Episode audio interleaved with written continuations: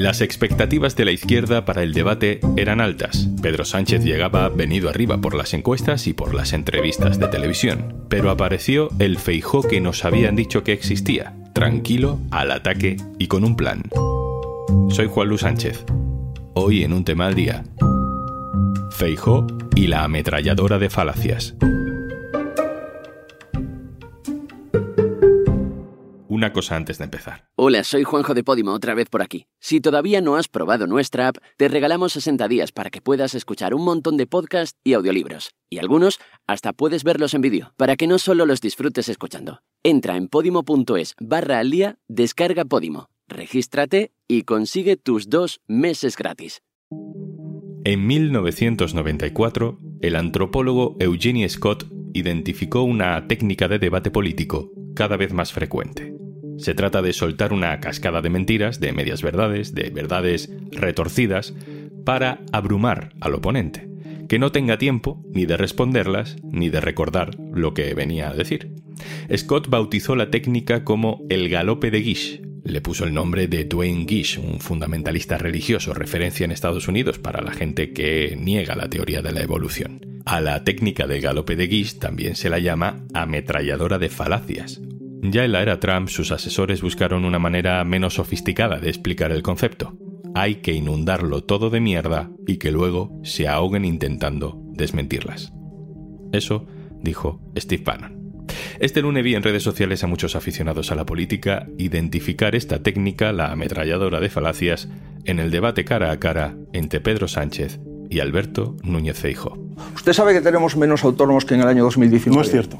Usted sabe que tenemos menos 43.000 autónomos menos de acuerdo con la EPA que en el último año. Bueno, no es cierto la EPA, no es cierto Eurostat, no, es cierto nada. Mire, horas trabajadas, menos horas trabajadas. No es verdad tampoco. Pero señor Sánchez, es que hemos creado más, hemos creado más empleo, más autónomos. A mí me gustaría que me dejasen hablar, si no le importa, porque yo le dejo a usted. Es que yo le, propongo que se tranquilice. Señor Sánchez, pero usted de verdad que quiere ser presidente del gobierno perdiendo. Tiene usted un sentido del humor de verdad. Pero eso es sentido del humor. ¿Usted cree que España se puede tomar a broma? ¿Usted cree que España se puede tomar a broma? ¿Usted se ríe de que pueda ser presidente del gobierno después de perder las elecciones? Usted, usted, Mire, señor Sánchez, ya comprendo que usted, esto de ser presidente del gobierno de España, a esta acusación que hizo usted tan Muy... El compromiso que tenemos como partido es revalorizar las pensiones de acuerdo con el IPC. Recuerde que votamos a favor. Se ha votado en contra. Ay, Dios mío, señor Sánchez, ¿qué le pasa pero, pero, pero, si, se lo digo con absoluto... pero si ¿qué le pasa? Señor ustedes Señor Sánchez, se han opuesto sistemáticamente hemos votado a, favor del incremento de las pensiones. Si usted fue a Bruselas, si usted fue a Bruselas, señor.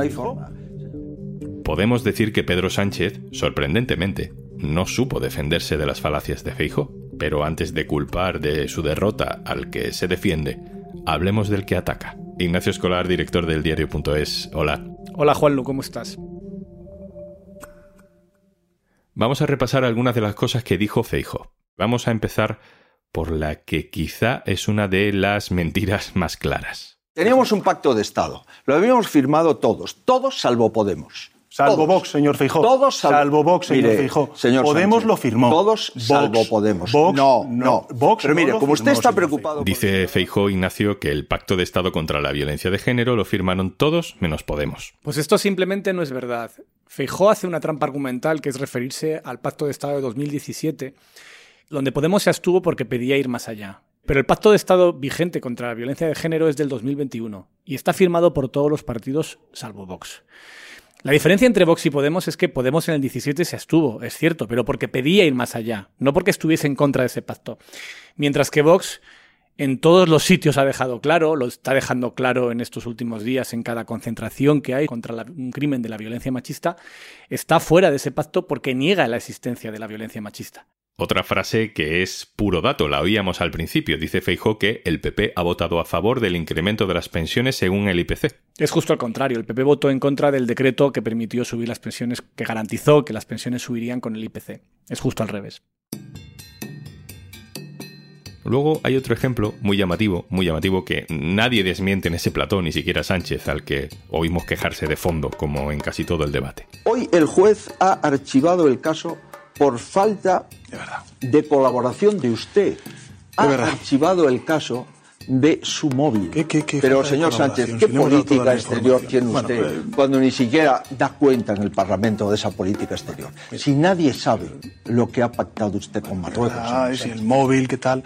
Feijó dice que el juez ha archivado la investigación sobre el hackeo del móvil de Pedro Sánchez por parte de Marruecos por falta de colaboración de Pedro Sánchez.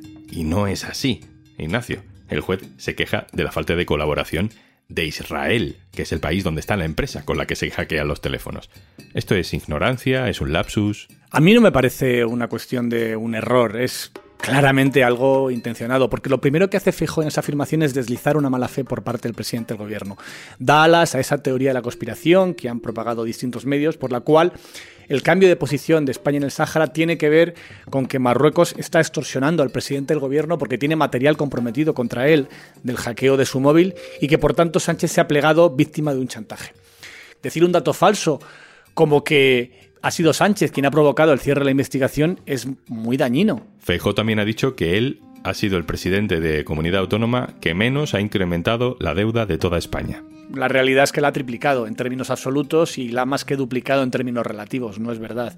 Y también es falso que Galicia sea un ejemplo de gestión de la deuda pública. Allí el PP gobierna desde hace bastantes años y es hoy una de las autonomías, bueno, la número 10 en deuda, tanto relativa como absoluta, de todas las demás. Y hay 17, no es que destaque especialmente por lo bien que lo hace. Venga, una más. ¿Y ustedes quebraron las cajas? ¿Nosotros? ¿Miraron para otro lado? Sí, miraron para el otro lado en la inspección del Banco de España. Y ustedes lo saben perfectamente. Y usted era consejero de una caja. ¿Qué pasa? ¿Que la quebró?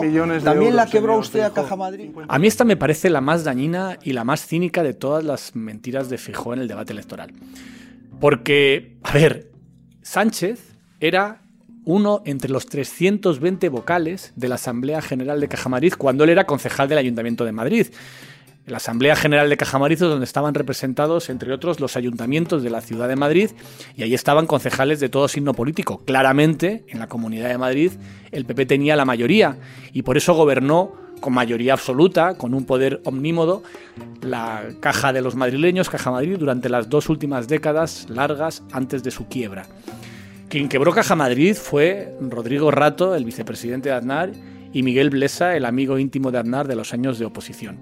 Y es que además Feijó sí tiene responsabilidad en la quiebra de las cajas. Feijó en Galicia impulsó la fusión de las cajas gallegas, a pesar de que una de ellas, muy cercana al PP, estaba quebrada, como después se supo, y provocó la quiebra y rescate de todas ellas.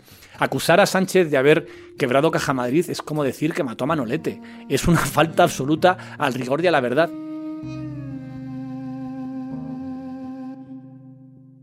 Podríamos seguir porque hay muchos ejemplos, mm, pero creo que con estos son suficientes porque además el resto están en un artículo de Ignacio Escolar en el diario.es, pero con todo esto, Ignacio, con toda esta gran mentira, además sin tampoco mucho brillo, ¿no te da la sensación de que Pedro Sánchez pudo hacer más, que no supo defenderse? Sin duda, yo creo que Sánchez empezó con mal pie el debate, se encontró con que algo que es indiscutible en todos los foros económicos mundiales, que es el buen hacer de los datos macro de la economía en los últimos años, especialmente los datos del empleo, eran puestos en duda con total, con total falta de rigor por Alberto Núñez Feijóo. Y a partir de ahí se enredó interrumpiendo a Feijóo cuando no debía y no haciéndolo cuando tenía que hacerlo. Yo creo que, que en una pelea en el barro es muy difícil ganar y la sensación que tengo es que Feijóo consiguió con sus mentiras arrastrar a Sánchez a una pelea en el barro, y para aquel que no entrase en el contenido del debate, en lo que se dijo en el debate, el ganador sin duda es Fijó, porque mostró más aplomo, más seguridad en sí mismo, se vio más nervioso a Sánchez que a Fijó. Pero si entras en el análisis de qué se dijo ahí, a mí que alguien mienta con tan poco rubor, pues es como el que gana un partido de fútbol metiendo un gol con la mano. Pues sí, mm, lo puedes dar por bueno, pero desde un punto de vista ético, y si consideras que esas son las artes adecuadas en política, yo creo que no lo es. Ignacio Escolar, director del diario.es. Gracias. Gracias a ti, Juan Lu. ¿Salió Feijó del debate con remordimientos éticos? Diría que no, diría que todo lo contrario. De hecho, lo primero que hizo al llegar a la sede del PP fue hablar de verdades y mentiras. Sabía que mi obligación con educación era decir lo que he dicho y más, pero no tuve más tiempo.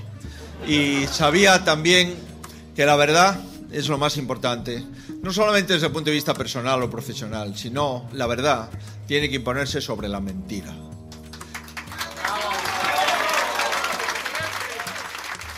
José Precedo, compañero, director adjunto del diario.es. Hola. ¿Qué tal, Juanlu? Tú que conoces bien a Feijó, ¿crees que esas mentiras fueron una estrategia deliberada para reventar el debate o es que simplemente creen que lo que dicen es verdad? Yo creo que para Feijó, sobre todo y desde 2009, el fin justifica a los medios. Y no creo que haya sido nada improvisado. El equipo de campaña de Feijó eh, estudia mucho sobre todo las debilidades del rival, ve qué argumentos eh, hacen mella o, son populares, sean verdad o sean una reinterpretación interesada de la realidad o sean directamente mentira.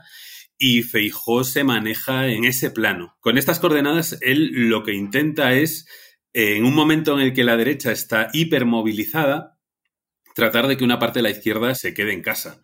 Y a eso hay que atribuir algunos de los mensajes. Ponme algún ejemplo. Cuando Feijó se queja de que eh, las ayudas del gobierno no discriminen por renta y de que se le pague el abono transporte o el metro a, a Mancio Ortega o a Juan Roch, no lo hace por el despilfarro que cree que sea pagar a Juan Roch o a Mancio Ortega el metro o el abono transporte creo que sabe que es un argumento desmovilizador para la izquierda o para un sector de los votantes del PSOE. Igual que el uso de los Falcon que compró Aznar y que han usado todos los presidentes del gobierno. Igual que el uso de, del Audi A8 en la campaña de 2009 cuando trató de convertir a Emilio Pérez Touriño, que era un presidente de la Junta bastante austero, un profesor de, de universidad sin grandes dispendios, y le llamo sultán socialista del siglo XXI por tener un coche con unas medidas de seguridad antiatentados como las que había disfrutado el anterior presidente y el que salvó la vida a Aznar. Luego está la otra parte, la parte de Pedro Sánchez, ¿no? que venía de salir victorioso de entrevistas, mm, casi de debates, en entrevistas muy hostiles en televisión, y sin embargo no, consiguió levantar cabeza. Eh, ¿Qué estrategia tenía en mente? ¿Qué, ¿Qué trató de hacer Pedro Sánchez? Me da la sensación, por lo que hemos ido sondeando, que Moncloa o las personas que prepararon con el presidente el debate tenían la sensación de que iba a ser un debate bronco y que iba a haber navajeo. Y para eso alertaron a Sánchez, que yo creo que cayó en el error de como presidente no tratar de explicar de manera sosegada muchos datos que son falsos, fundamentalmente lo de la lista más votada, que el Partido Popular se ha saltado siempre y cada vez, incluso para votar con Vox, cada vez que lo ha necesitado para tomar el poder, en lugar de entrar en las interrupciones, yo creo que el debate lo que pedía por parte de un presidente eran unas respuestas sosegadas, sin tanta interrupción y tratando de desmontar falacias fáciles de destruir, como algunas de las que dijo Feijo.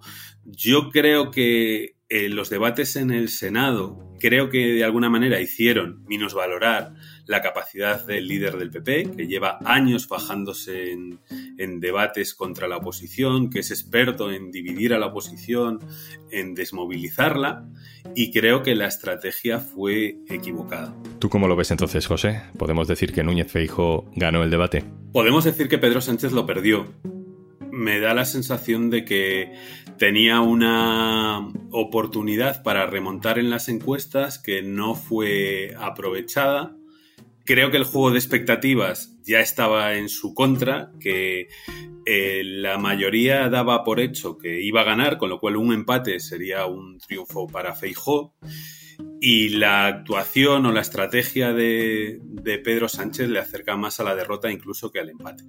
Creo que se puede decir que Sánchez no estuvo bien o que perdió y sin embargo no dar por vencedor a alguien que miente reiteradamente, que falsea los datos que se supone que es algo que en principio debería penalizar a un representante público.